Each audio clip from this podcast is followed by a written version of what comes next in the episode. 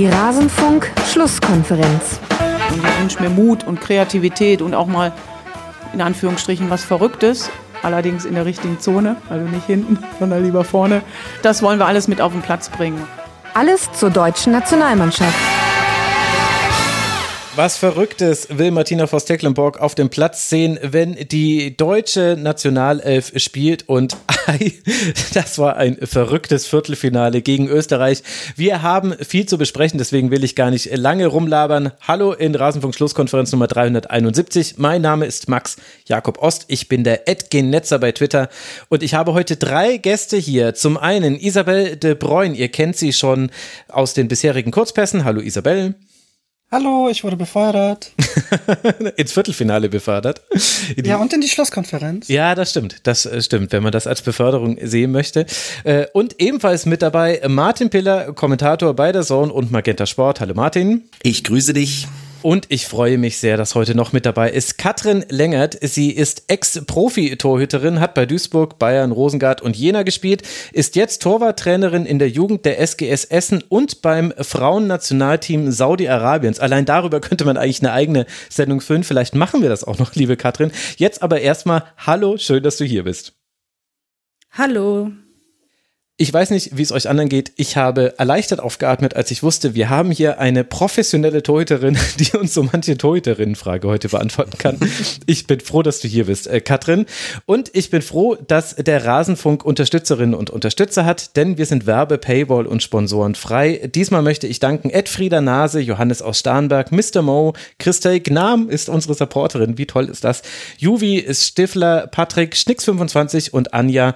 Wie ihr uns unterstützen könnt auf HT ihr auf rasen.de slash supportersclub. Aber das soll jetzt auch reichen mit irgendwelchen komischen Überleitungen sofort hinein in dieses Spiel. Am Ende war es ein 2 zu 0 für Deutschland. Die Tore erzielten Magul relativ früh in der 25. Minute und dann Alexandra Popp in der 90. Minute. Das sind die schnöden Zahlen, Bell, zu einem sehr emotionalen Spiel. Du hattest ja bisher die Österreicherinnen hier begleitet und hast im Vorgespräch auch schon gesagt, Du konntest dich jetzt auch emotional davon nicht lösen. Was wäre denn jetzt so dein erstes Kurzfazit aus österreichischer Sicht auf dieses Spiel? Aus österreichischer Sicht ist es natürlich bitter und hätte nicht zu Null ausgehen müssen zumindest. Also vielleicht waren Deutschland hatte natürlich schon auch gute Spielanteile, auch wenn Österreich natürlich auch wieder sehr gute starke Spielphasen hatte. Aber zumindest das erste Gegentor für Deutschland in diesem Turnier wäre doch drin gewesen. Da war so viel Aluminium dabei. Da ja. war so viel Aluminium dabei. MVD hat ja auch noch im, ähm, im Interview nachher gesagt, das Spiel hätte auch 6 zu 3 ausgehen können. Da wäre ich dann vielleicht sogar zufriedener gewesen, als mit dem, vor dem ich jetzt letztendlich stehe. Muss ich ja auch wirklich nochmal sagen. Eigentlich ähm, gehe ich in so ein Spiel also bin ich, gehe ich in das Spiel ja eigentlich relativ neutral rein, weil es sind beides ähm, Mannschaften, für die ich Sympathien habe. Ähm, durch den Bekanntheitsgrad aus der Bundesliga der Spielerinnen, wo wir sicher auch nochmal gleich drauf zu sprechen kommen. Hm. Aber ähm, am Ende war es wirklich einfach, ich, ich, ich war wirklich, ich, war bitter. Es war echt einfach bitter. ich habe mir noch, ich habe mir noch fix ein Eis geholt, damit ich wenigstens nicht so traurig jetzt, bin. Da bin ich neidisch drauf. Aber bist du sicher, dass deine Präferenzen dann quasi ausgeglichen jetzt waren in dem Spiel? Wenn du jetzt so traurig bist danach? Nein, eben nicht. Ich war richtig emotional, hing ich dann doch echt an den Österreicherinnen. Ah, Kommt okay. vielleicht auch davon, dass, äh, dass die gesamte linke Seite einfach Frankfurt ist bei Österreich. Mhm. Und ähm, mhm bei Deutschland ist dann, wurde dann nur Sophia Kleinherne für 10 Sekunden eingewechselt. Aber. Ja. Wie und Merle Froms zählt nicht, oder? die, nicht mehr anscheinend. Nee, die, die zählt nicht mehr. Nee, nee, nee, nee. Hei, hei, hei. Bell ist da gnadenlos. Also wer es noch nicht verstanden hat, sie ist Eintracht Frankfurt-Fan.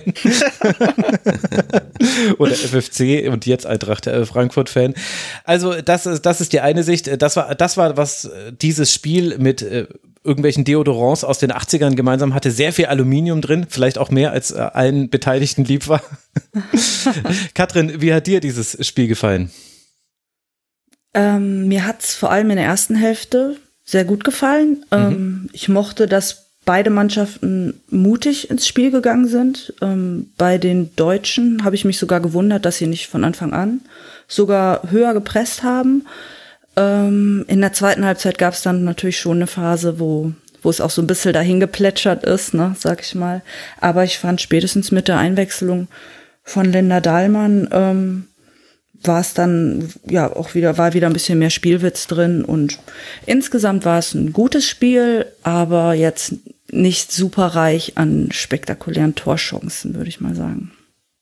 Ja, spannend. Das ist dann der abgebrühte, der abgebühlte äh, Blick eines, eines Eckprofis. Meine Güte, was ist denn mit mir los? Es ist aber auch wirklich ja. heiß in meinem Büro, das möchte ich betonen, auch zu dieser späten Stunde. Und ich kann ja jetzt die Tür nicht aufmachen, dann ist es hier zu laut. Martin, wie hast du das Spiel gesehen? Ja. Ich fand eigentlich schon, dass viele spektakuläre Szenen dabei waren. Ich meine, alleine die ganzen Alu-Treffer, die ja auch dann dafür hätten sorgen können, dass dieses Spiel, wie eben zitiert schon, äh, 6 zu 3 ausgeht am Ende eventuell. Ich fand es am Ende eigentlich fast ein bisschen schade, dass dieses Spiel mit, mit so vielen äh, engen Szenen und äh, so vielen Möglichkeiten auch aus anderen Situationen ein Tor zu erzielen, dann auf so eine Art und Weise durch so einen Fehler quasi ja, das Tor war ja absolut mhm. vermeidbar, dann entschieden wird. Das fand ich eigentlich fast das, was, was ich am Ende am meisten äh, schade fand, ja. Also, dass es nicht irgendwie dann dieser, dieser, diese Bogenlampe von Dunst noch reingeflogen ist oder auch die, die diese Doppelchance Puntigam, wo sie erst abgeblockt wird und dann an Pfosten schießt, dass so einer nicht dann reingeht. Auf der anderen Seite natürlich auch dann Bühl mit der Aktion zum Beispiel. Also, hätte mir besser gefallen, dieses Spiel wäre durch äh, so eine Situation entschieden worden, als das dann am Ende tatsächlich passiert ist. Ja, wobei ich sagen muss, ähm, also ich bin großer Österreich-Fan. Ne? Ich habe mit der halben Mannschaft bei Bayern zusammengespielt. Also Österreich mhm. und Deutschland sind echt meine Lieblingsteams im Turnier. Ähm, dass ich ein bisschen schade fand, dass Österreich nicht in Bestbesetzung spielen konnte. Also ich denke, mit Vicky Schnaderbeck hinten wäre es ähm, noch mal ein anderes Spiel gewesen, auch mhm. durch die Präsenz so und die Erfahrung, die sie mitbringt. Und ähm, tatsächlich, dass die Österreicher sich so aus dem Spiel heraus keine richtige Torchance eigentlich erspielen konnten. Ne? Also da hat so nach vorne ähm, bisschen die Durchschlagskraft gefehlt. Also ich hätte es mir, ich hätte den Österreichern, sage ich mal, vielleicht noch ein bisschen mehr mehr Bums nach vorne gewünscht und ein bisschen mehr natürlich dann auch Glück im Abschluss, dann wäre es hm. länger auch spannend gewesen, denn ich denke, mit einem Tor hätten die sich auch emotional natürlich wieder in äh, eine ganz andere Sphäre katapultiert. Ja, das denke ich nämlich auch, wenn da einer reingeht von diesen, von diesen Chancen, die dann am, am Aluminium landen, dann ist es ja durchaus auch im Bereich des Möglichen, dass dann vielleicht danach auch was aus dem Spiel geht und dies ihnen einfach nochmal so einen Push gibt, wie du sagst. Man muss ja auch sagen, dass aus dem Spiel heraus, das ist ja eh schon immer so ein bisschen, so durch den Turnierverlauf durch ein bisschen eine Schwäche von Österreich gewesen. Mhm. Die sind sehr gefährlich durch Standards, schon über das ganze Turnier heraus gewesen. Aber auch in der Vorbereitung hat man ja schon gemerkt, dass da offensiv, vor allem im Kombinationsspiel teilweise ein bisschen die Koordination fehlt. Und das hat dann gegen Norwegen im letzten Gruppenspiel ein bisschen aufgeblitzt, dass da tatsächlich mehr geht. Und deswegen war ich auch im Vorhinein ein bisschen hoffnungsvoll. Aber ähm, dann ist Deutschland natürlich auch nochmal ein anderer Gegner als ein komplett plattes Norwegen. Ja, aber äh, das finde ich ist schon ein interessanter Punkt, weil das passt auch so ein bisschen auf das, was du gesagt hast, Katrin. Das Spiel wäre hingeplätschert in der zweiten Hälfte. Das kann man ja, glaube ich, vor allem aus österreichischer Sicht sehen. Zwischen der 57. Minute, es war dieser Postenschuss von Puntigam, den Martin schon angesprochen hat, und der 91. Minute, also direkt nach dem 0 zu 2 hat äh, Österreich keinen Schuss abgegeben. Es gab zwar zwei gefährliche Situationen, einmal so ein Steckpass, den Merle Froms äh, dann abfangen kann, rechtzeitig noch, ich glaube vor Henschau, müsste ich nochmal gerade nachgucken, und äh, einmal eine, eine Freistoßflanke, die am, am zweiten Pfosten dann ins Ausgeht, wo vielleicht noch jemand hätte hinkommen können, aber da hat man schon gesehen, dass Österreich seine größte Torgefahr in diesem Spiel, also es gab so zwei Wege. Das eine waren lange Pässe. Da war, war ja auch die erste große Chance. Äh, Wenninger schlägt einen langen Pass äh, auf Hickersberger Füller, die dann den Steckpass bekommt, weil Hegering rausrücken musste und äh, legt den dann über Rauch und äh, kann dann schießen. Das war ja in der neunten Minute schon. Das hat man noch so zwei, dreimal gesehen in der ersten Hälfte. Und dann waren es ja aber vor allem Ballgewinne im Pressing, was Österreich sehr gut gemacht hat, aber wo dann Deutschland vielleicht auch weniger zugelassen hat, Katrin, in der zweiten Hälfte. Kannst du erklären, warum? War das vielleicht auch ein Kraftthema? Also ich kann mich erinnern, dass einmal Marina Hegering in der 77. Minute, glaube ich, da dribbelt die einfach an und läuft 20 Meter durchs Mittelfeld und steht auf einmal im rechten Halbraum. Da hatte ich das Gefühl, okay, gut, also da fehlt es vielleicht auch an der Physis jetzt äh, bei den Österreicherinnen, vielleicht auch mental im Kopf, dass man eben dieses Pressing einfach nicht mehr aufziehen kann. Ja, die Wege waren natürlich weit. Also ich habe mir irgendwann in der zweiten Halbzeit aufgeschrieben, wo ist Feiersinger? Mhm. Weil, also Laura ist für mich eine der unterschätztesten Spielerinnen der Bundesliga. Ich wundere mich jedes Jahr, dass die niemand irgendwie nach Chelsea holt oder so, weil die läuft sich eigentlich in jedem Spiel die Lunge aus dem Hals von einem Strafraum zum anderen. Ähm, aber die, die Österreicher hatten diese Ballgewinne natürlich viel durch ähm, das Pressing im Abwehrpressing. Ne? Also ich hat, fand, Puntigam und Sadrazil standen sehr nah an der Kette, mhm. äh, um da kompakt zu sein. Und dann war natürlich ähm, die, im Umschaltmoment der Weg nach vorne weit. Und ich finde, was in den Spielen in der Gruppe auch aufgefallen ist, ähm, ihnen fehlt ein bisschen Geschwindigkeit vorne. Also sie haben einfach Probleme in der Schnelligkeit, hinter die Kette zu kommen. Also diese zwei Steilpass-Situationen, die sie hatten, wo Merle Froms dann jeweils zuerst am Ball ist, mhm. die waren ja erstmal wirklich gut gespielt. Aber man kann dann das Laufduell in dem Moment nicht gewinnen. Also sie haben so ein bisschen, weil Nicole Biller, sag ich mal, die trifft ja in der Bundesliga aus jeder Lage, aber da hat sie halt auch eine Jule Brand, die zur Grundlinie durchläuft und ihr den Ball serviert. Mhm. Und das hat denen so ein bisschen, fand ich, im Turnierverlauf gefehlt, so diese, diese, diesen Speed hinter die Kette zu kommen und ähm, dann auch so hundertprozentige Torchancen wirklich rauszuspielen. Ja, sehr guter Punkt. Auch äh, gerade der Unterschied zwischen der Nationalteams Biller und der Vereinteams Biller hast du da eigentlich ziemlich äh, gut auf einen Nenner gebracht, warum sie auch ganz anders spielt. Das sieht man auch bei Sarah Satrazi, die ja auch nochmal eine andere Rolle spielt im österreichischen Team. Wenn wir jetzt aber mal versuchen, uns quasi von der Fazitebene so zu lösen und in die erste Hälfte zu blicken. Martin, wie hat dir denn der Start in dieses Spiel von beiden Teams gefallen? Also ich fand, Österreich war sehr präsent, eigentlich von Anfang an. Ähm, Deutschland vielleicht mit Abstrichen, aber schon auch äh, durchaus mitgespielt, dagegen gehalten. Ich glaube, es war, auch wenn irgendwie jetzt am Schluss nochmal gesagt wurde, auch in der Fernsehübertragung, dass die Tipps alle recht hoch in Richtung Deutschland gingen, es war mir eigentlich klar, dass das jetzt nicht äh, eine, eine total klare Kiste heute Abend wird, sondern dass äh, da mit Sicherheit zumindest mal die erste Hälfte durchaus auf Augenhöhe stattfinden kann, wenn dann auch die Kräfte noch voll da sind bei allen Spielerinnen. Dementsprechend äh, fand ich es einen, einen guten Beginn von beiden Mannschaften, wie gesagt, ganz, ganz zu Beginn vielleicht eher von den Österreicherinnen, aber ähm, ja, dann durchaus auch mit Glück halt einfach dann in diese eine Situation gekommen, mit Glück und klarer Bühl, sage ich jetzt mal, ähm, dann zum äh, da dann vorne reinzukommen, da das Tor direkt zu machen, natürlich auch eine Qualität und ab dann, glaube ich, waren die Deutschen voll im Spiel. Das wäre jetzt mal so mein Fazit zur ersten Hälfte. Da war aber Österreich auch meiner Meinung nach noch voll dabei. Im zweiten Durchgang hat es halt dann ein bisschen anders ausgesehen. Bell, wie haben dir die Österreicherinnen gefallen? Gerade eben das Anlaufen, wo man ja schon konstatieren muss, also ich glaube, ich habe mir in der 25. Minute oder kurz, nee, vor, kurz vorm Treffer war das, genau, in der 24. Minute habe ich mir aufgeschrieben, dass es keine lange Ballbesitzphase für Deutschland gibt, weil sie, selbst wenn sie sich mal kurz aus dem Pressing rausgespielt haben, immer sehr, sehr viel Gegnerinnen-Druck hatten. Also die waren unglaublich nah dran und da hat dann auch die Präzision gefehlt und im Grunde fast jede Spielerin hat da mal irgendwie den Ball verloren. Gwyn, Magul, Delbritz, außer Lena Oberdorf, die hat also bei der hat eigentlich fast alles geklappt an diesem Abend, über die müssen wir vielleicht später nochmal sprechen. Aber wie hat dir dieser Anfang gefallen, Bell?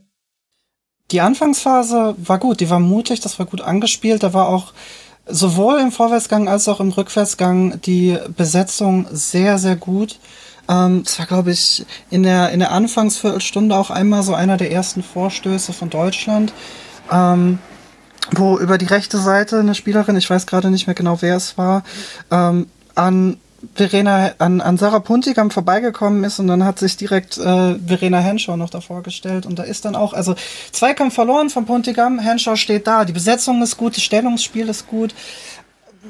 Österreich, ihnen fehlt es vielleicht an Geschwindigkeit. Ähm, aber ihnen fehlt es nicht an Intensität im Spiel und auch an Laufbereitschaft. Der ÖFB hat da ähm, ein paar ganz lustige Statistiken vor dem Spiel rausgehauen. Österreich ist ja tatsächlich bei dieser Europameisterschaft das Spiel mit den meisten Lauf, äh, das Team mit den meisten Laufkilometern gewesen mhm. ähm, bisher. Und ich finde, das sieht man dann auch letztendlich am Spiel. Die Kampfbereitschaft ist da und ähm, auch das Zustellen im, in der Defensive insbesondere ist, geht immer relativ schnell, ist aber halt, lässt dann natürlich im Spielverlauf logischerweise aufgrund von Konditionen irgendwann einfach ein bisschen nach. Und deswegen haben wir vielleicht auch immer, also wir hatten es ja schon gegen England gesehen, ähm, von Österreich, eine relativ gute Anfangsviertelstunde, in der dann tatsächlich so vielleicht äh, die Spielanteile da sind, aber irgendwann ähm, müssen sie sich halt auch nochmal zurückziehen und die Gegner ein bisschen kommen lassen. Und äh, da können dann eben auch letztendlich irgendwo Fehler erzwungen werden, was ja hier auch wieder passiert ist mit den beiden Toren. Hm. Mit dem ersten hauptsächlich, das war ja auch schon unglücklich. Katrin, ich hatte da auch das Gefühl, also in der ersten Hälfte dachte ich mir, Mensch, das ist ja so ein, so ein Coaches-Game. Also beide Trainerteams haben, glaube ich, ihre jeweiliges Team sehr gut darauf eingestellt, was tun wir gegen den Ball. Also es war klar erkennbar. Ich meine, die deutsche Variante des Anlaufens hat er dann sogar zum späten 2 zu 0 geführt. Da werden wir sicherlich dann auch nochmal ausführlicher drüber sprechen. Aber auch Österreich hat das ja sehr gut geschafft, den Raum eben eng zu machen, Ballgewinne zu provozieren und wussten dann aber auch immer relativ gut, was machen wir denn dann dann, wenn wir den Ball gewonnen haben. Also Hickelsberger, Füller und Dunst, wenn wir die irgendwie hinter die Kette kriegen oder direkt sogar Biller, wenn das geht, dann war das immer so ähm, der allererste Weg und das hat ja auch in Ansätzen immer wieder ganz gut geklappt. Kannst du erklären, wie, wie sich das verändert hat in der ersten Hälfte? Denn also lag das jetzt nur am 1 zu 0 Deutschlands, dass dann da schon dann irgendwann mehr Ruhe drin war und man dann auch einen tieferen Ballbesitz hatte? Oder ist das eine Kraftfrage? Ich meine, der Sofa Max steht hier und sagt, Mensch, ihr müsst doch einfach nur die ganze Zeit hochpressen. Ich muss es ja nicht machen. ähm, also es ist mit Sicherheit so, dass das Tor den Deutschen Sicherheit gegeben hat. Äh, man darf nicht vergessen, dass es für viele Spielerinnen auch immer noch das erste große Turnier ist mhm. ähm, oder auch die erste Europameisterschaft. Und ich fand, ich habe bei Österreich auch viele Parallelen zum England-Spiel gesehen. Ich fand wirklich auch, dass sie super rausgekommen sind und die ersten 20 Minuten ähm, toll angelaufen sind. Wenn eine Mannschaft, so wie die Deutschen und die Österreicher, ähm, taktisch diszipliniert sind und wirklich so ähm, koordiniert anlaufen, also dass es wirklich eingeübt ist, genau wie du sagst, ja, dass die Pressingwege klar sind, dass die Aufgaben klar verteilt sind, dann ist es für jede Mannschaft der Welt schwer, sich rauszuspielen. Ja, dann wird jede Mannschaft mal einen Ballverlust provozieren. Und das haben beide Mannschaften am Anfang. Ist beiden gelungen und die Österreicher, ich fand auch Hickelsberger da echt auffällig. Die hat sich auch mal getraut, ins Dribbling zu gehen. Fand auch bei den deutschen Mann Spielerinnen dabei. Da habe ich mir Hut auch aufgeschrieben, Bühl, Gewinn, die dann auch, wie du sagst, wussten, was sie zu tun haben. Und ich denke, so die erste ja, die Waage hat sich zum ersten Mal zugunsten der Deutschen geneigt, eben dadurch, dass sie mit dem erst mit der ersten so richtigen Torchance oder dem ersten Schuss aufs Tor mhm. direkt in Führung gegangen sind. Und diese Kraftfrage, die du jetzt schon äh, mehrmals angesprochen hast, die sehe ich tatsächlich auch ein bisschen, weil die erste Elf von Österreich oder sagen wir mal 12, 13, das ist richtig top und die sind auch konkurrenzfähig. Also ich und meine Trainerkolleginnen zum Beispiel haben das Spiel nicht hoch vorausgesagt. Ich dachte, es geht in die Verlängerung. Mhm. Ähm, aber Deutschland hat natürlich eine wahnsinnige Breite im Kader. Und die können wirklich in jedem Spiel ähm, theoretisch komplett durchtauschen. Und das haben die Österreicherinnen jetzt in dem Maße nicht gemacht. Und es kann natürlich schon sein, dass man das nach vier Spielen dann auch mal merkt mit dem Rhythmus und der Intensität, die die ähm, ja auch in ihrer Laufleistung zeigen, dass es dann irgendwann auch ähm, schwierig wird, das aufrechtzuerhalten. Und dann haben wir, Martin, das 1 zu 0, was eben mhm. aus einer Pressing-Situation heraus entsteht. Also Pop läuft Zinsberger an, die spielt dann einen ungenauen Ball auf den rechten Flügel, den sich Hegering mit Vorwärtsverteidigen schnappt und mit ja. einem Kopfball nach vorne spielt. Bü klaut dann Wenninger den Ball, geht durch, legt zurück in den Rückraum, wo Pop dann auch noch durchlässt auf die durchgelaufene Magul und die zerschießt diesmal nicht das Netz, so wie bei ihrem Treffer gegen Dänemark, sondern schiebt ihn überlegt ein. Aber es war im Grunde eine Defensivaktion der Deutschen, die für für das 1 zu 0 gesorgt hat. Ja, und du, du hast es gesagt, das Wichtigste, glaube ich, äh, Alexandra Popp läuft an. Also sie läuft Zinsberger an. Das hat sie heute so oft gemacht. Ähm, Und da ist es ja auch, nicht nur beim 2-0 ist es äh, direkt belohnt worden, da ist es halt dann indirekt belohnt worden. Klar, es war eine super starke Aktion von Clara Bühl dann auch, wie sie sich da den Vorteil verschafft, wie sie äh, den Ball erobert und dann vor allen Dingen auch diesen Überblick behält, dann nicht irgendwie ähm, einfach in die Mitte spielt, sondern wirklich nochmal den Kopf hochnimmt, sieht, okay, wenn ich den jetzt ganz krass nach hinten spiele, dann landet der genau bei Magul. Ähm, natürlich super gemacht, aber trotzdem, es geht los mit diesem Anlaufen von Pop und wie gesagt, sie hat das heute so oft gemacht. Sie hatte dann auch im Interview danach, glaube ich, gesagt, ähm, dass diese Idee, das ganze Spiel ja da war und da beim 2-0 ist sie halt dann quasi diese Idee belohnt worden. Aber meiner Meinung nach ist sie indirekt auch schon beim 1-0 einfach belohnt worden, weil es gab noch einige andere Szenen, wo es wirklich extrem eng war. Und Zinsberger spielte auch mit dem Feuer immer irgendwie. Also das ist, glaube ich, schon immer ihr Ding gewesen. Aber man hat es heute nochmal ganz besonders gesehen. Da waren viele Szenen, wo es einfach irre knapp war. Mhm. Und zweimal hat es halt halt eben nicht gereicht. Einmal ganz klar erkennbar beim 2-0 und einmal halt so über Umwege beim 1-0. Aber da muss ich jetzt mal natürlich eine Lanze für meine Kollegin brechen. Klar. Ne?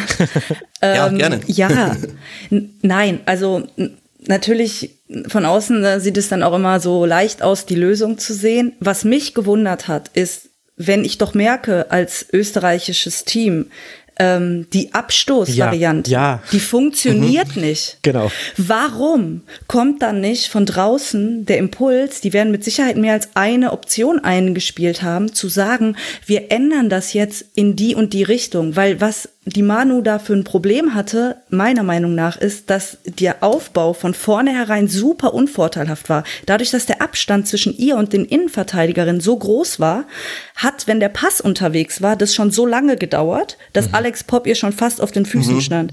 Ja. Und die Innenverteidigerinnen sind dann nicht auf ihrer Höhe geblieben und breit gegangen, sodass man jetzt, sag ich mal, ein 2 gegen 1 gegen Pop hätte ausspielen können, sondern die sind direkt hochgeschoben mit dem Pass, waren nicht mehr anspielbar und dann ging jedes jedes Mal nur der lange Ball und daraus mhm. sind so viele Ballverluste entstanden und dass es nicht geändert wurde, spätestens in der Halbzeit, also das ist mir echt ein Rätsel.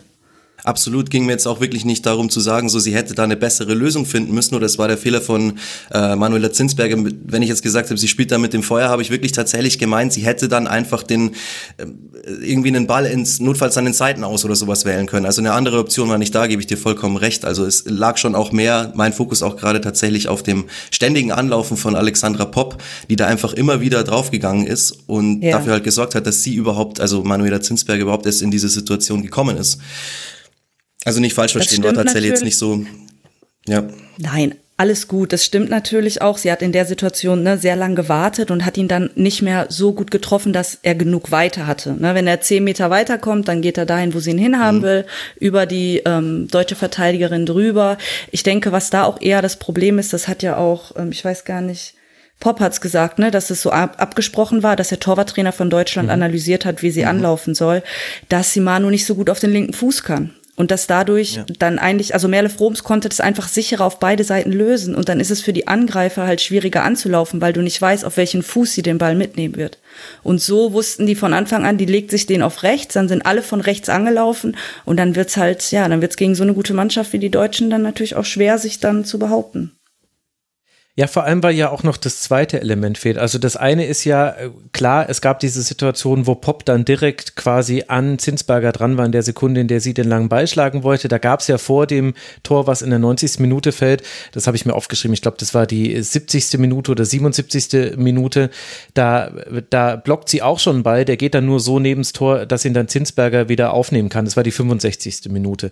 Genau, genau. also das ist ja das eine, aber das zweite Element dazu ist ja, was machen wir denn eigentlich, wenn wir wir den langen Ball dann geschlagen haben und wenn der auch gut geschlagen wird. Manuela Zinsberger hat es ja auch immer wieder ganz gut gelöst bekommen. Also das soll jetzt hier nicht so klingen, als ob das immer ein Problem war, sondern es war halt nur erkennbar, dass es nicht produktiv war, weil ich fand, es insofern auch nicht ganz verständlich, weil Deutschland ja auch in der Luft deutlich überlegen war. Also die haben 69 Prozent ihrer Kopfballduelle gewonnen und das ist kein Zufall, wenn auch ein sehr plakatives Beispiel, gebe ich zu, dass eben vor dem 1 zu 0 auch Marina Hegering rausschiebt, das Kopfballduell gewinnt und so der Ball eben sofort wieder im Angriffsdrittel der Deutschen landet. Und das gab es aber ja häufiger. Also ich irgendwann habe ich mir gedacht, warum wollt ihr überhaupt den langen Ball hochschlagen? Also äh, ihr gewinnt ja viel zu wenig dann die zweiten Bälle dann tatsächlich. Und ich fand, dass man auch gar nicht so sehr dafür positioniert war. Also die Abstände zwischen Satrasil und Feiersinger waren da manchmal recht lang. Ich hatte auch nicht das Gefühl, dass auf eine Seite hin verschoben wurde, obwohl ja eigentlich fast alles auf rechts ging. Das hast du ja auch gerade schon beschrieben, wurde ja entsprechend auch angelaufen.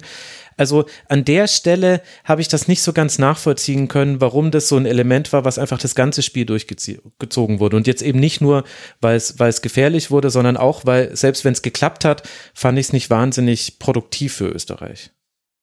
Nee, es war wirklich ein Tor mit Ansage, das 2-0. Es hätte, wie du gesagt hast, schon auch vorher passieren können. Ich erinnere mich, einmal wollte Zinsberger dann über die 6 lösen, über Puntigam, da gab es den Ballverlust genau, im Zentrum. Mhm. War auch eine Riesentorchance. Ja. Ähm, also ich hätte tatsächlich, glaube ich, an Österreichs Stelle, wenn du merkst, heute funktioniert dieser Spielaufbau nicht, was wir uns da ausgedacht haben, wir finden die freie Spielerin nicht. Ich hätte es, glaube ich, sogar so gemacht, ich hätte nicht von den langen Bällen Abstand genommen, sondern ich hätte hinten den kurzen Pass weggelassen, hätte alle hochgeschoben, so einen schönen klassischen 90er-Jahre-Abschluss gespielt. ja. Dann gehst du nämlich da zwar an der Mittellinie ins Kopfballduell, weil die Manu hat ja einen guten langen Ball, hast ja auch gesagt. Also wenn sie ihn gut getroffen hat, kommt die ja zehn Meter hinter die Mittellinie. Äh, und dann bist du aber kompakter im Mittelfeld und dann kannst du halt den zweiten Ball erobern. Aber so waren die Abstände so groß, dass sie dann die Deutschen immer mit Tempo auf die Kette zugedribbelt sind. Und das, das sind dann so Mikromomente, die halt einer Mannschaft so ein gutes Gefühl im Spiel geben, weißt du, und Ecken geben und Torchancen geben und Ballgewinne geben, die dann vielleicht in so einem Topspiel dann auch den Ausschlag geben am Ende. Bell, du hast jetzt schon länger nichts mehr gesagt. Äh, kannst du äh, als äh, diejenige von uns, die ja ganz, ganz genau auf jedes Spiel der Österreicherin geguckt hat, war das auch so ein Muster jetzt, was du in den bisherigen Spielen gesehen hast, dass man eben dann vielleicht auch aus verständlichen Gründen noch nicht so flexibel genug ist, dann auf sowas zu reagieren und auch abgebrüht genug. Also das gehört ja auch noch mit dazu. Also nicht nur für viele deutsche Spielerinnen war es das erste K.O.-Rundenspiel, sondern auch auf österreichischer Seite gehört es jetzt nicht zum alltäglichen Geschäft, dass man im Viertelfinale einer Europameisterschaft steht, auch wenn es jetzt zum wiederholten Male passiert ist.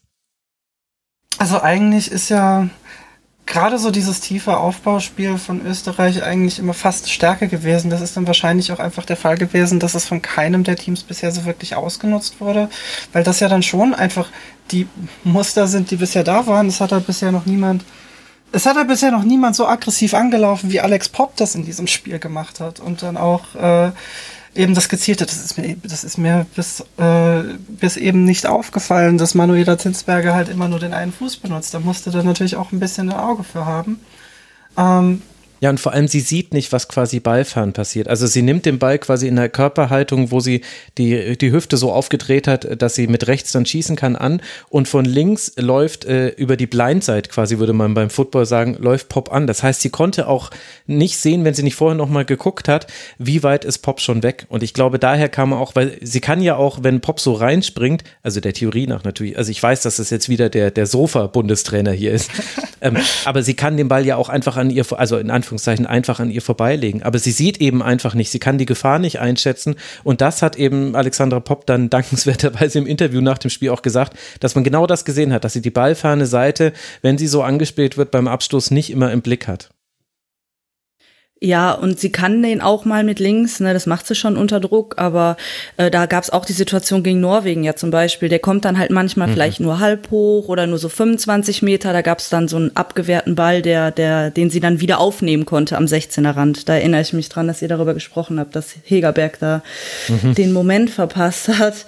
Ähm, es ist, wie gesagt, ich finde, es geht auch gar nicht darum, jetzt irgendwie auf Zinsberger rumzuhacken oder irgendwie auf den Ösis. Ich glaube, ich ärgere mich einfach, weil ich ihnen ein besseres Spiel gewünscht hätte mhm. und weil ich ihnen ein besseres Spiel zugetraut hätte. Und also als sie es eh schon gemacht haben, wie gesagt, wir, die hatten dreimal Alu, da wäre auch mehr drin gewesen. Die haben aus den Standards viel gemacht. Nur es ist eigentlich, wie Bell sagt, ich halte sie für spielstärker. Aber so wie das Setup da hinten war, also so wie die Spielerinnen positioniert waren, weiß ich nicht, wie man da hätte kurz rausspielen sollen.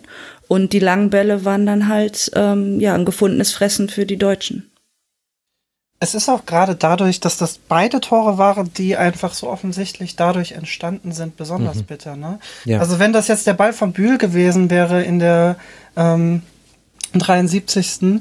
Der, der ins Tor reingegangen wäre, dann, dann wäre ich da jetzt vielleicht auch nicht so verbittert deswegen. Weil so ist es halt wirklich einfach genau dieser eine Part des Spiels, der halt wirklich gnadenlos ausgenutzt wurde und auf den die Österreicherinnen im gesamten Spielverlauf dann anscheinend keine wirkliche Antwort bekommen haben. Weil da wurde ja, also einmal wurden, wurden sie auch noch davon gerettet, dass die Schiedsrichterin tatsächlich abgepfiffen hat, weil Pop so aggressiv im Anlaufen war. Ne? Also da musste die Schiedsrichterin Pop noch einen Rüffel geben. Weil sie angeblich zu früh losgelaufen wäre, was ich aber ehrlich gesagt gar nicht gesehen habe. Und äh, Alexander Pop, she didn't like it, ihren Gesichtsausdruck genau. Sie war, sie war nicht amused. es, also nur das Ding ist, das Spiel kann schon 2-0 ausgehen, was da irgendwelche ExpertInnen mit 4-1 meinten. Sehe ich ganz ehrlich nicht, ähm, auch wenn ich vielleicht die Österreich-Fahne schwenke, aber ähm, da haben sie doch in diesem Turnier schon deutlich mehr gezeigt. Es kann schon 2-0 ausgehen, aber halt nicht so. aber halt nicht so. Ja, das ist genau das, was ich vorher gemeint habe. Ja. Das ist tatsächlich fast schade. Ja, das ist allerdings wahr. Und äh, weil, weil es eben so viele gute Aktionen äh, noch gab, la lasst mal noch so ein bisschen die Highlights durchsprechen, damit auch diejenigen, die das Spiel vielleicht aus welchen Gründen auch immer nicht verfolgen konnten, im Bilde sind. Also wir haben eben verschiedene Aluminiumtreffer. Einmal auf österreichischer Seite Barbara Dunst, das war mal ein langer Ball von Froms unter Druck, der von ihr nicht ankam. Barbara richtiger Dunst bekommt Dunstmoment. ja ein richtiger ein richtiger mhm. Dunstmoment und dann und äh, dann ballert sie ihn einfach, ich sag so, aus großer Distanz an die Latte. Ich weiß nicht, äh, Katrin, du bist die Ex-Torhüterin hier. Nia Künzer hat äh, in der ARD gesagt, Froms hat gesehen, dass der an die Latte geht. Ich war mir da ehrlich gesagt nicht so ganz sicher. Aber das, äh, das schätze ich sehr an der Nia. Ähm, dass sie in der ARD immer dazu tendiert, äh, die Spielerin auch zu verteidigen, weil wie gesagt, ne, das sagt sich immer alles so leicht, aber wenn du da in so einem riesigen Stadion bist und da ist ausverkaufte Hütte und du spielst dem Gegner den Ball in den Fuß, dann gehen schon andere Sachen äh, bei dir im Kopf ab. Ähm, nee, sie hat, ich fand vor allem gut umgeschaltet, weil ein Fehlpass kann immer passieren, aber du musst dann halt sofort zurück in die in die mhm. Zielverteidigung, sagen wir immer, ja, also sofort umschalten und schauen, dass du dein äh, dein Tor abgedeckt bekommst und hatte dann mit Sicherheit auch ein bisschen Glück. Aber ähm, es sah schon so aus, als wäre sie auch dran gekommen, wenn er jetzt ein bisschen tiefer gewesen wäre. Okay, ist sehr gut. Ist ja dann auch nicht einfach, wenn der da so runterfällt. Vor allen Dingen Dunst ist halt, also das ist ja kein Zufall, dass der da mhm. genau da hingeht. Den will sie ja genau so, macht sie in der Bundesliga. Ja. In jedem Spiel versucht sie das. Also es ist einfach ein Hammer, genauso wie der sie Schuss auch in diesem Turnier in jedem Spiel versucht. Ich habe immer in meinen mhm. Notizen irgendwo einen richtigen Baba-Moment aufgeschrieben, meistens in der zweiten Hälfte. Ja, glaube ich. Ich weiß auch nicht, ob das ich weiß auch nicht, ob das wirklich an dieser überragenden Leistung von Lena Oberdorf lag, aber dass die äh, Österreicherin da so in diesen Halbräumen, gerade Laura Feiersinger, Barbara Dunst, nicht öfter zu, ähm, ja, zu irgendwie gefährlichen Aktionen gekommen sind, auch wie Henshaw im, im Spiel vorher mit der Flanke aus dem Halbraum. Mhm. Das hat mich auch ein bisschen gewundert, weil das sind wirklich eigentlich genauso die Österreich-Momente. Allerdings, allerdings. Und aber noch ein zweites Element, was wir dann auch gesehen haben, sind Standardsituationen, die sowohl von Barbara Dunst als auch von Verena Henschauer sehr gefährlich nach innen gebracht werden. Da, Martin, hatten wir dann den zweiten Pfostentreffer. Du hast es vorhin schon angesprochen. Puntigam äh, wird, ja. kann da zweimal schießen. Also äh, die mhm. Hereingabe wird per Kopf auf sie verlängert. Sie schießt, wird geblockt und der zweite Schuss geht dann äh, wieder ans Aluminium, an den Pfosten, an den Innenpfosten sogar, ja. aber so noch, dass er rausgeht. Also da war es dann, und das war aber auch ein Element, was stark war bei Österreich. Österreich. Ich fand, die Standardsituationen waren gut getreten, da waren viele gefährliche dabei. Ja, haben wir schon festgestellt, dass sie das äh, wirklich gut drauf haben. Da entsteht immer Verwirrung im gegnerischen Strafraum und da kann es dann einfach immer zu so einer Chance kommen. Und Sarah Puntigam in dieser Situation wirklich fand ich äh, technisch einfach einwandfrei. Also sie trifft die beide perfekt und die waren beide nicht so einfach zu nehmen, diese Schüsse. Also da spielt dann schon viel zusammen, eben wahrscheinlich halt einstudierte Varianten, viel Training und halt dann eben auch so eine individuelle Klasseleistung wie in der Situation zweimal von Sarah Puntigam. Und dann hatten wir auf der anderen Seite, aber auch auf deutscher Seite, zwei äh, Aluminiumtreffer. Katrin, einmal äh, Julia Gwynn äh, direkt nach 16 Sekunden in der zweiten Hälfte. Das wäre natürlich ein Start gewesen. Ja. Äh, geht, geht Bühl an Wienreuter vorbei. Die hat da äh, große Probleme gehabt in dieser Szene und legt dann zurück auf Gwynn, die eben nur den Pfosten trifft. Und äh, dann noch einmal Bühl, die dann später, ich muss gerade die, die Minute raussuchen, aber sie zieht nach innen äh, und legt alles in ihren Schuss rein. Hat sie in der ersten Hälfte auch schon gemacht da ging es dann eher Richtung Stadiondach, aber in dem Fall dann aber zack ans Lattenkreuz, da konnte auch nur noch Zinsberger hinterher gucken. Also das waren die beiden deutschen äh, Aluminiumtreffer. Was hat diese Situation ausgezeichnet oder müssen wir da nur über Clara Bühl sprechen? Ja, ich wollte gerade sagen, also Clara Bühl ist natürlich eine Waffe. Ne? Also die hat das erste Tor entscheidend mit eingeleitet, weil Karina Wenninger ist jetzt auch keine unerfahrene Spielerin und dass sie die da so abgekocht hat äh, in ihrem Abschirmverhalten und der den Ball da stibitzt, das ist schon einfach richtig gut. Und was bei ihr natürlich auch, also bei Clara Bühl, ähm, ja einfach schwer zu verteidigen ist, ist, dass sie halt eben innen oder außen vorbeigehen kann. Und sie ist ein paar Mal außen gut durchgekommen, hat dann äh, in diesen unbesetzten Rückraum zurückgelegt, wo mhm. gute Aktionen entstanden sind immer wieder. War ja auch, glaube ich, beim Schuss von Gwyn so, war beim Tor so. Ähm, und wenn sie aber eben nach innen zieht auf ihren Rechten, dann hat sie auch einen Wahnsinnsabschluss. Und ähm, wenn sie diesen, diese hundertprozentige Chance irgendwie da in der 82. nicht äh, so ein bisschen Gomez-mäßig vergibt, dann. Ähm, Na Moment, dann das wird die, ihr nicht also, gerecht. Also meine nein, Gomez stand ist, am Nein, du hast recht. Also, ne, also Entschuldigung.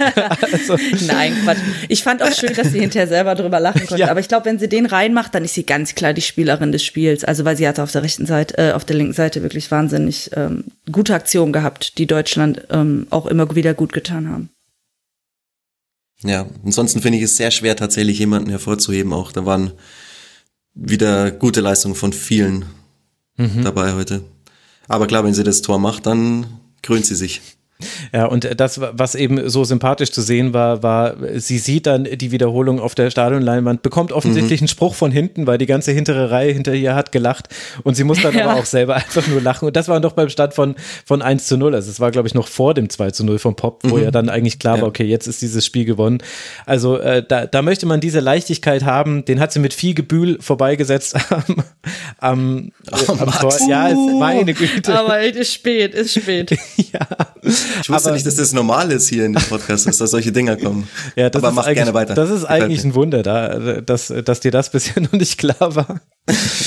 aber also Clara Bühl, absolut äh, fantastisches Spiel gemacht. Alex Popp haben wir schon angesprochen, äh, die, die Anlauf-Queen, die sich jetzt dann auch krönt mit dem vierten Turniertreffer. Sie ist äh, tatsächlich die erste Spielerin, die es geschafft hat, bei einer EM in vier aufeinanderfolgenden Spielen äh, zu treffen. Das gab es bisher noch nie.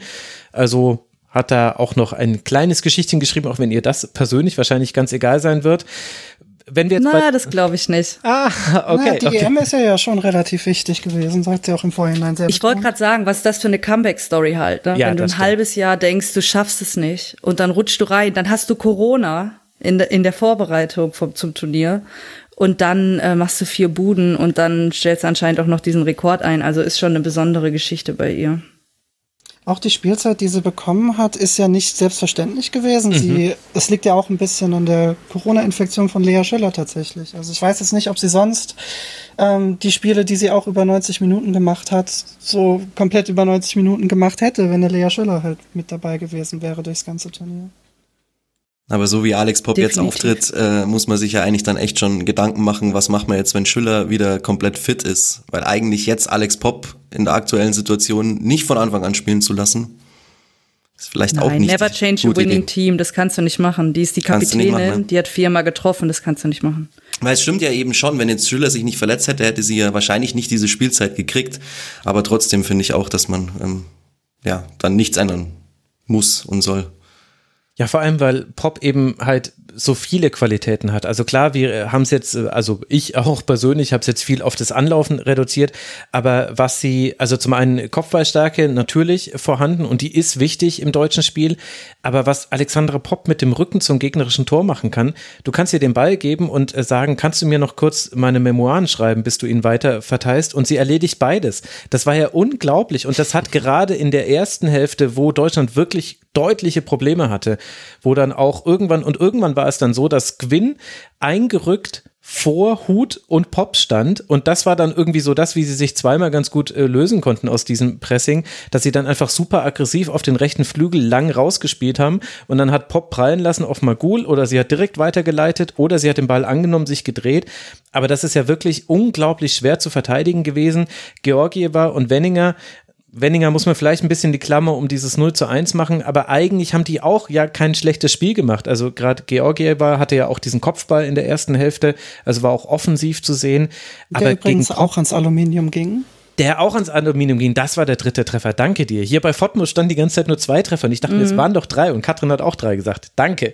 Das war der dritte, der mir die ganze Zeit gefehlt hat. Ich habe ihn hier schon mit der Suche in meinem äh, Dokument äh, gesucht. Ja, ich dachte schon, wir haben darüber noch gar nicht geredet. Ich war schon bereit, darüber reinzuspringen. Ich habe die Gelegenheit genutzt. Sehr gut, sehr gut, Bell. Da hast du es genauso gemacht wie die Österreicherin. Die, äh, die Gelegenheit zum Reinspringen, die haben sie dann auch genutzt und hatten ja dann auch ihre Chancen.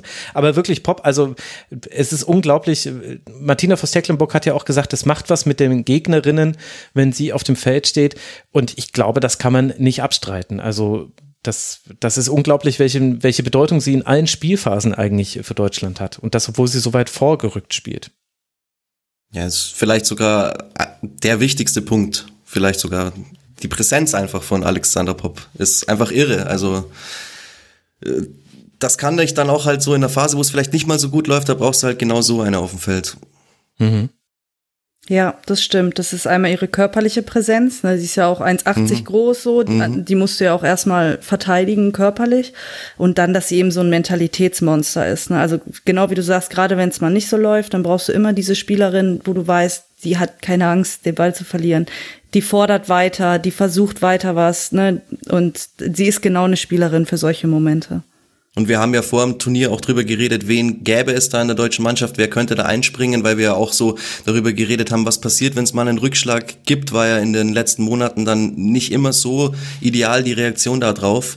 Wir haben dann Svenja Huth natürlich genannt, die eine tolle Saison gespielt hat und die absolutes Potenzial auch hat von ihrer Persönlichkeit her, diesen Part zu spielen, dass jetzt Pop reingerutscht ist in die Anfangsformation und jetzt diese, diese Super EM spielt und da jetzt auch noch mit dabei ist, glaube ich, ist total wichtig für die deutsche Mannschaft in, in dieser Phase, weil wir haben vor dem Turnier darüber geredet, was passiert, wenn wirklich mal dieser Rückschlag kommt, haben uns da eigentlich so ein bisschen Sorgen gemacht, wenn mal das Gegentor passiert in einer ungünstigen Phase oder so. Und heute war es eben so, genau wie es ja auch äh, die Bundestrainerin gesagt hat, selbst wenn jetzt Österreich getroffen hätte, man hatte eigentlich so das Gefühl, die deutsche Mannschaft kann wieder zurückkommen. Und äh, das hängt, glaube ich, wirklich viel damit zusammen, dass eben solche Spielerinnen auf dem Platz stehen, die es in so einer Situation nicht dazu kommen lassen würden, dass da jemand einen Kopf in den Sand steckt.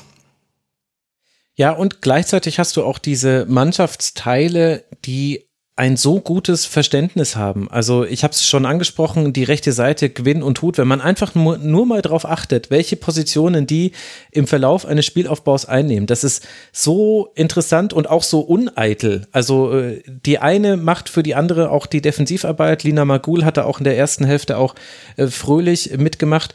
Das, das ist, also das war für Dunst und Henscher und auch für Puntigam, die musste dann immer wieder, wurde dann Puntigam aus dem Zentrum rausgezogen, weil Delbritz oder Magul sich noch auf diese Seite haben fallen lassen.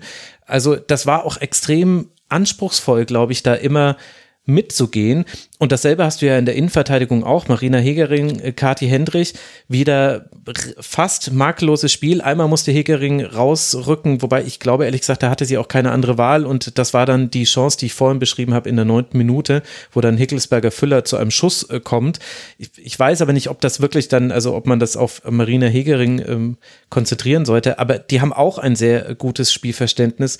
Und dann eben alles, was im Mittelfeld passiert. Also Delbritz, Magul, Oberdorf, egal, da, da klappt auch nicht alles und manchmal gibt es auch immer wieder Phasen, wo man einzelne Spielerinnen nicht so deutlich sieht. Also Lina Magul, die hat, fand ich, eine überragende erste Hälfte gespielt.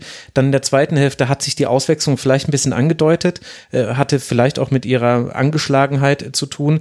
Äh, Sarah Delbritz war dann aber zur Stelle, die hat man dann in diesen Phasen dann wieder mehr gesehen. Und dann als Lena Lattwein kam äh, und Linda Dallmann, also das ist dann die Breite des Kaders, das haben wir vorhin schon mal kurz angesprochen. Also da denkst du dir als Gegnerin ja auch, also ja, toll, danke danke. Also, äh, die, die hatten ja auch dann beide ihre großen Chancen, auch richtig gute Aktionen. Also das ist schon, deswegen fällt es so schwer, Martin da einzelne Spielerinnen hervorzuheben, weil man mhm. halt das Gefühl hat, man muss immer die Startelf runterrattern. Ja, total. Also es, es passt wirklich viel einfach. Das ist, wir haben es vor, äh, vor dem Turnier gesagt, vom Kader her kann man ihnen alles zutrauen. Es ist wichtig, dass sie sich finden, dass die Abläufe stimmen, dass ähm, ja eben, wenn so ein Rückschlag kommt, man das Gefühl hat zumindest, da kommt sofort eine Gegenwehr und ich denke, das ist jetzt alles irgendwie gegeben. Also ja, fällt gerade schwer, richtig was Negatives zu finden, aber es muss ja auch überhaupt nicht sein, kann ja gerne so weitergehen.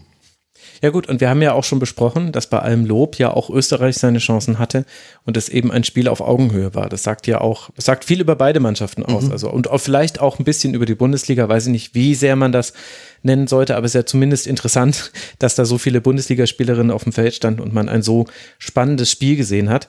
Und dann haben wir noch, äh, Katrin, du hast sie vorhin schon kurz angesprochen, Lena Oberdorf, die wurde ja sogar entgegen der Gepflogenheiten von Marina, Martina Voss-Tecklenburg nach dem Spiel direkt nochmal herausgehoben und sie hat auch gesagt, ich mache das eigentlich gar nicht, aber was die mit ihren 20 Jahren da äh, gespielt hat, war unglaublich. Und du hast es ja vorhin auch schon angesprochen. Ich hatte das Gefühl, es gab Phasen in diesem Spiel, da hat Lena Oberdorf alleine die komplette Breite des Feldes verteidigt. Also mal war sie auf dem rechten Flügel, mal auf dem linken Flügel, mal war sie im Halbraum, mal war sie im Zentrum. Was aber sicher war, war, sie war immer da, wo dann der Ball hingekommen ist und sie hat ihn wirklich relativ häufig gewonnen. Also sie hatte elf Recoveries, hat zehn von 13 Zweikämpfen gewonnen, fünf von sechs Kopfballduellen. Ja, und sonst auch noch ein paar tolle Statistiken, aber ich will jetzt gar nicht hier nur Zahlen runterrattern. Also äh, was, was ist dazu festzuhalten? Kannst du das irgendwie uns einordnen, diese Leistung? Ähm, also ich war auch sehr überrascht, dass äh, sie im Interview noch herausgehoben wurde, weil das ist wirklich überhaupt nicht üblich bei Martina und dann äh, da muss sie schon sehr emotional bewegt gewesen sein, ja, dass sie sich dazu hat hinreißen lassen. Vor der Mannschaft macht sie das mit Sicherheit mal, aber jetzt nicht unbedingt im Fernsehen. Aber was Obi halt super gemacht hat, ist genau wie du sagst, sie war ja eigentlich die einzige wirklich defensive Sechs auf dem Platz und ähm, Österreich ist ja eigentlich mit zwei Achtern gekommen, also hatte, mhm. war sie eigentlich schon von der taktischen Grundaufstellung her in Unterzahl ähm, und hat es halt geschafft, wie du sagst, immer wieder die Räume abzudecken, aber eben auch in diese Zweikämpfe reinzukommen. Also nur weil du jetzt da bist, heißt ja noch nicht, dass du den Ball eroberst. Und das so durchzuziehen, vor allem eben, weil sie so jung ist, das ist, das ist schon wirklich besonders. Ich meine, jeder weiß, dass sie eine besondere Spielerin ist. Das war sie schon immer. Schon bevor sie überhaupt ihr erstes Bundesligaspiel gemacht hat, wussten alle, da kommt irgendwie eine große. Aber es gibt natürlich viele mit Talent. Die Frage ist immer, kannst du es auch bringen, wenn es wirklich drauf ankommt? Und auf der allerhöchsten Stufe so, ne? Und ähm, ich denke, da hat sie heute ihre, ihre Feuertaufe gehabt. Und wer es noch nicht in der Champions League oder so bemerkt hat, ähm, der weiß jetzt schon, dass Lena Oberdorf, wenn die von Verletzungen ähm, verschont bleibt, mit Sicherheit eine dreistellige Anzahl Länderspiele schaffen wird.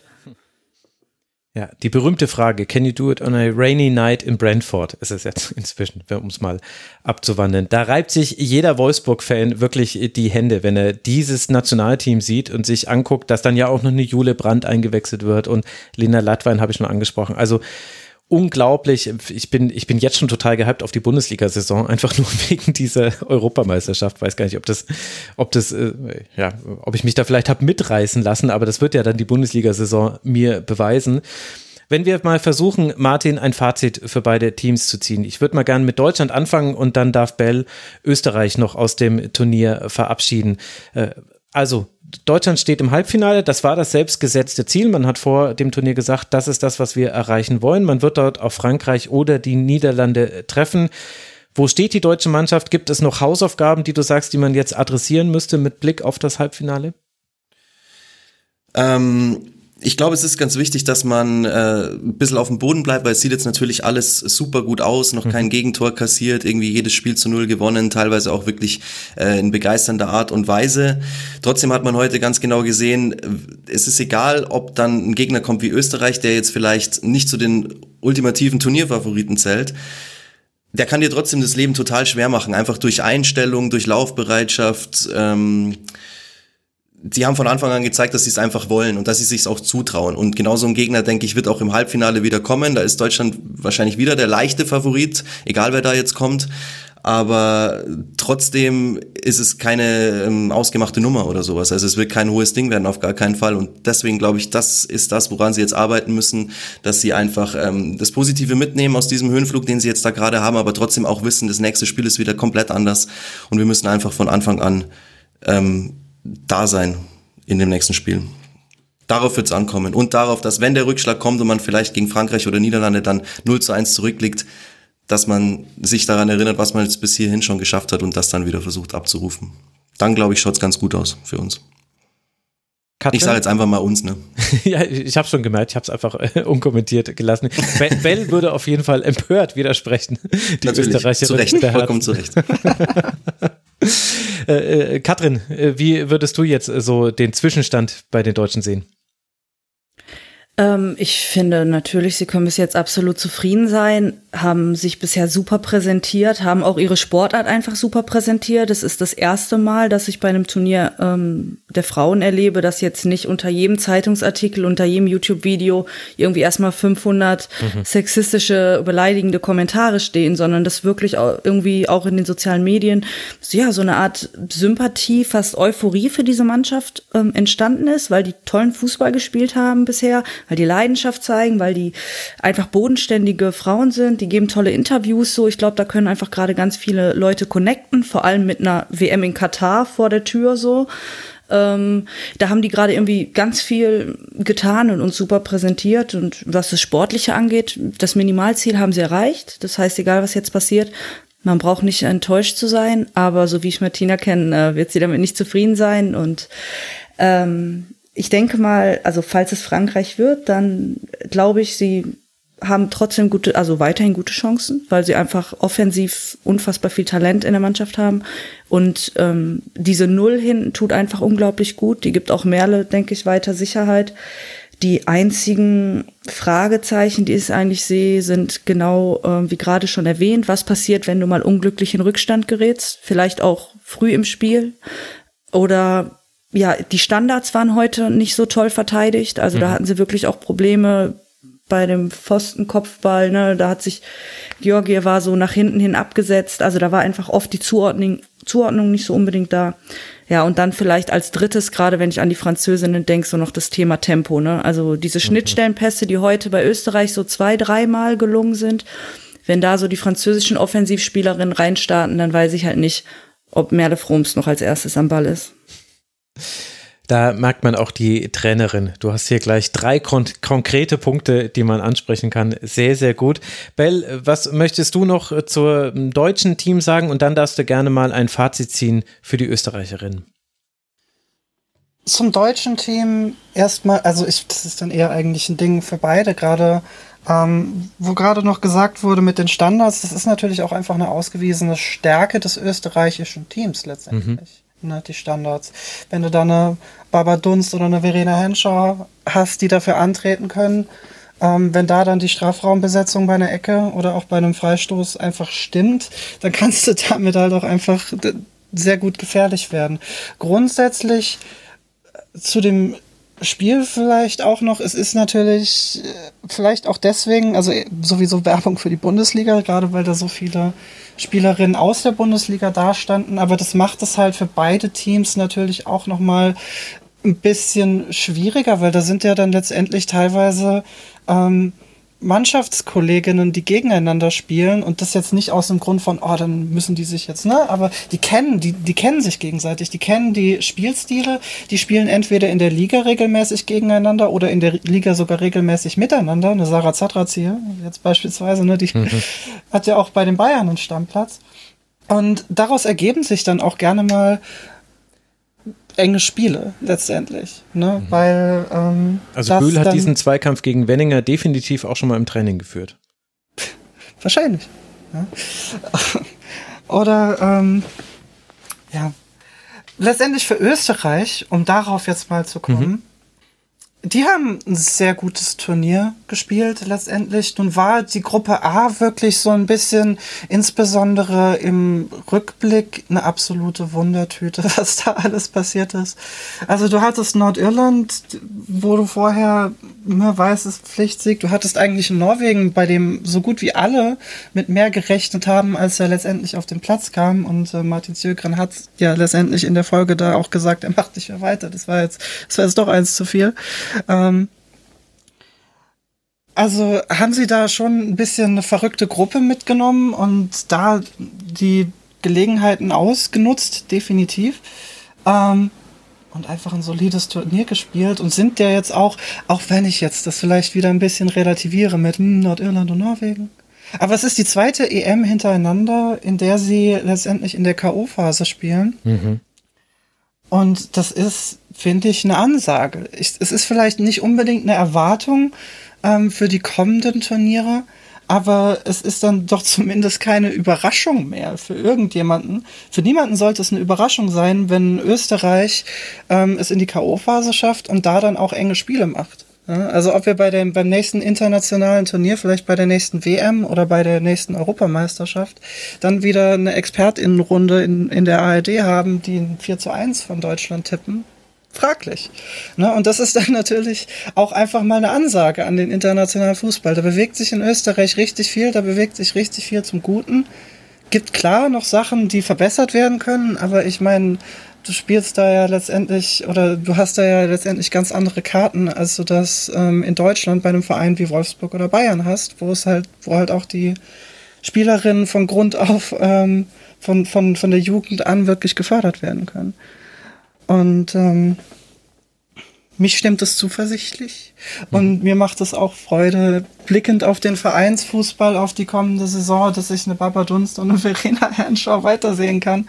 Dann, äh und dass Laura Feiersinger noch nicht gekauft wurde von irgendeinem englischen Und dass Laura Feiersinger, das stimmt nämlich wirklich. Das stimmt nämlich wirklich. Sie ist eine unfassbar starke Spielerin und sie wäre ja, und, und da fehlt ja sogar eigentlich noch eine Spielerin, die bei Österreich jetzt im Kader ist, aber keine Minuten bekommen hat, über die ich während dem ganzen Turnier noch kein Wort verloren habe, auch wenn ich das eigentlich wollte und deswegen mache ich es jetzt. Mhm. Jeannie Kirchberger wäre ja eigentlich ja. auch noch mit dabei gewesen. Ne? Ähm, stand im Kader, hatte sich, äh, es war kein Schienbeinbruch, es war irgendwas anderes, aber es war super nasty. Im November im, bei der WM-Qualifikation gegen Luxemburg ähm, im Bein einen Knochen gebrochen. Ich weiß es jetzt nicht mehr wirklich genau, welches war. Ähm, und wäre eigentlich sonst sicherlich auch noch, hätte sie Spielminuten bekommen. Und ähm, da ist dann letztendlich einfach die hohe, hohe Qualität da, ähm, wo man wirklich froh sein kann, dass die alle noch am Brentano-Bad bleiben. letztendlich. Ja, hoffen wir mal, dass die Katrin nicht äh, genau zugehört haben, hier die Scouts aus der Women's Super League, die ich übrigens in einer der letzten Kurzpässe mal Premier League genannt habe. Ich entschuldige mich für diesen Fauxpas, wurde ich äh, drauf bist du nicht der Erste. ja, das äh, ist schon, ist schon mehreren passiert, aber äh, kann ich ja an der Stelle mal gerade richtig stellen. Es ist mir selber dann im Nachhinein aufgefallen, aber ich habe dann gedacht, vielleicht hat es niemand gehört. Die Antwort der HörerInnen war doch, wir haben es gehört und wir schreiben dir Direct Messages. Also ich werde versuchen, es zu üben. Katrin, was ist äh, so dein Blick jetzt auf Österreich? Ähm, mein Blick ist, dass ich auch finde, dass sie ein ähm, tolles Turnier gespielt haben, mit allen Widrigkeiten, die auch dazugehören. Mhm. Ne, dass eben jetzt heute die Kapitänin gefehlt hat, dass sie die Corona-Fälle im Team hatten. Ähm, und man muss einfach mal sagen, die Euphorie, die es in Österreich um den weiblichen Fußball gibt, die hat diese Generation losgetreten. So, das gab's vorher nicht. Da hat sich niemand für die für diese Nationalmannschaft irgendwie interessiert für sehr lange Zeit und einfach weil diese Frauen mit Leistung vorangegangen sind und dann spätestens bei der EM in Holland richtig abgeliefert haben, mhm. haben die da überhaupt ähm, den den Fußball auf die Karte gebracht. Ja, und ähm, da denke ich ganz viel auch angeschoben. Und ähm, der Grund, warum so viele Österreicherinnen in der Bundesliga spielen, ist eben auch einfach, weil die technisch super ausgebildet sind. Die haben eben eine Akademie auch. In dieser Akademie lernen die sich frühzeitig kennen. Also manche Österreicherinnen spielen ja seit 13 Jahren zusammen und sind deswegen wirklich so elf Freunde sollt ihr sein auf dem Platz, was irgendwie auch noch schön ist zu den heutigen Zeiten, dass das noch geben kann. Aber die sind eben technisch, taktisch super ausgebildet und darüber hinaus wirklich super feine Menschen. Also nur weil man gute Spielerin ist, ist man noch lange keine gute Teamkameradin. Und ähm, die Österreicherin, denke ich, das hat man auch am Fernsehen mitbekommen, so in ihrer Art, in diesem sympathischen Charakter, sind einfach eine Bereicherung für jedes Team. Und von daher können wir uns auch äh, wirklich glücklich schätzen, dass so viele davon in der Bundesliga spielen wollen. Und ähm, ja, ich finde schade, dass es ausgerechnet Deutschland sein musste. äh, ja, für diese Sendung war es gut, weil ich dann wusste, ah, sehr ja. gut, da kennt Katrin äh, ganz viele und äh, wir haben ja auch schon im Vorfeld drüber geschrieben, aber ich verstehe, was du meinst. Ja. Ja, ich hätte, ich finde, sie können auf ihre Leistung stolz sein. Mhm. So, Martin, dann gebühren dir die letzten Worte äh, zu Österreich. Ja, ich kann mich nur anschließen. Wurde jetzt gerade schon alles gesagt. Können stolz auf sich sein und ich bin auch wahnsinnig froh, dass so viele Österreicherinnen in der Bundesliga spielen, weil sie einfach auch diese lässige österreichische Art, die der Österreicher und die Österreicherin halt so an sich hat, diese lässige Art, die sieht man irgendwie auch auf dem Platz und das gefällt mir total gut. Deswegen ich bin froh, dass so viele in der Bundesliga spielen und freue mich schon auf die neue Spielzeit, wenn die dann alle wieder am Start sind. Absolut. Und die werden wir ja unter anderem mit dir am Mikrofon dann hören. Und ich muss sagen, früher Ja, habe ich, früher hab ich bei Klappstühlen immer an Pep Guardiola und das Elfmeterschießen im DFB-Pokal in Leverkusen gedacht. Jetzt kann ich nur noch an die Österreicherin und den David Alaba-Jubel denken. Das haben sie wirklich ja, komplett neu belegt, dieses Objekt.